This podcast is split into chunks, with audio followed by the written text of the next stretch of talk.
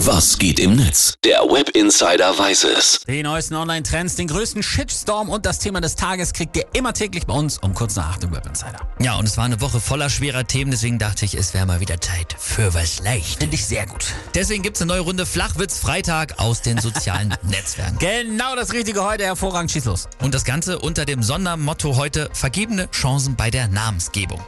Die User haben also alternative und bessere Namen für Alltagsgegenstände und ähnliches gesammelt, meinst du? Genauso.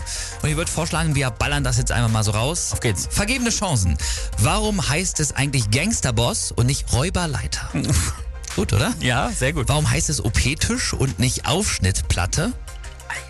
Mhm. Warum heißt es eigentlich Bibel-TV und nicht Kruziflix? Gut, oder? Der ist sehr gut. Warum heißt es iPhone-Hülle und nicht Apfeltasche? Oh wow. Warum heißt es Dickpick und nicht Rohrpost? Warum heißt es eigentlich wütender Mob und nicht Sauerkraut? Ui, der ist mit Nachdenken schön. Warum eigentlich Brennpaste und nicht Fackelpudding? Fackelpudding, super. Warum heißt es Wettschein für Pferderennen und nicht zügellos? Auch gut. Wow.